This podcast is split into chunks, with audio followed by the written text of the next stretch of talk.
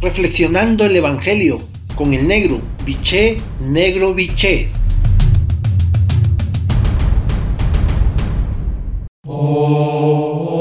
Buen día hermanos y hermanas. Hoy el Evangelio de Mateo en su capítulo 19, versículo del 16 al 22, la frase central es la siguiente. Vende lo que tienes y sígueme. La medida de las buenas obras está en su relación con la bondad, la voluntad y la solidaridad de Dios. Jesús menciona solo los mandamientos que tienen que ver con el prójimo, los cuales se convierten en obras buenas cuando están marcadas por el amor y la solidaridad. Hasta aquí llegamos casi todos los cristianos cumplimos más o menos los mandamientos, pero Jesús nos propone dos pasos más para alcanzar la madurez cristiana.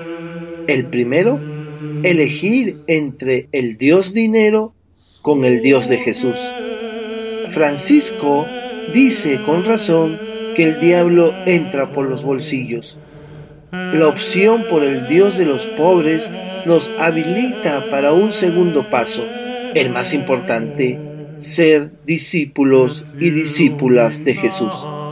El joven rico se va entristecido porque aunque ha escuchado el mensaje de Jesús y cree profundamente Dios, prefiere poner su confianza en el dinero. Debemos reconocer que en el mundo de hoy la idolatría del dinero es una tentación que le hace real competencia a la oferta de Jesús, un discipulado al servicio de los más pobres de esta situación mundial que estamos viviendo. Por lo tanto, para tu reflexión de esta mañana tarde, tomándote el tiempo necesario y el silencio que requieres, la pregunta es, ¿idolatras o eres discípulo?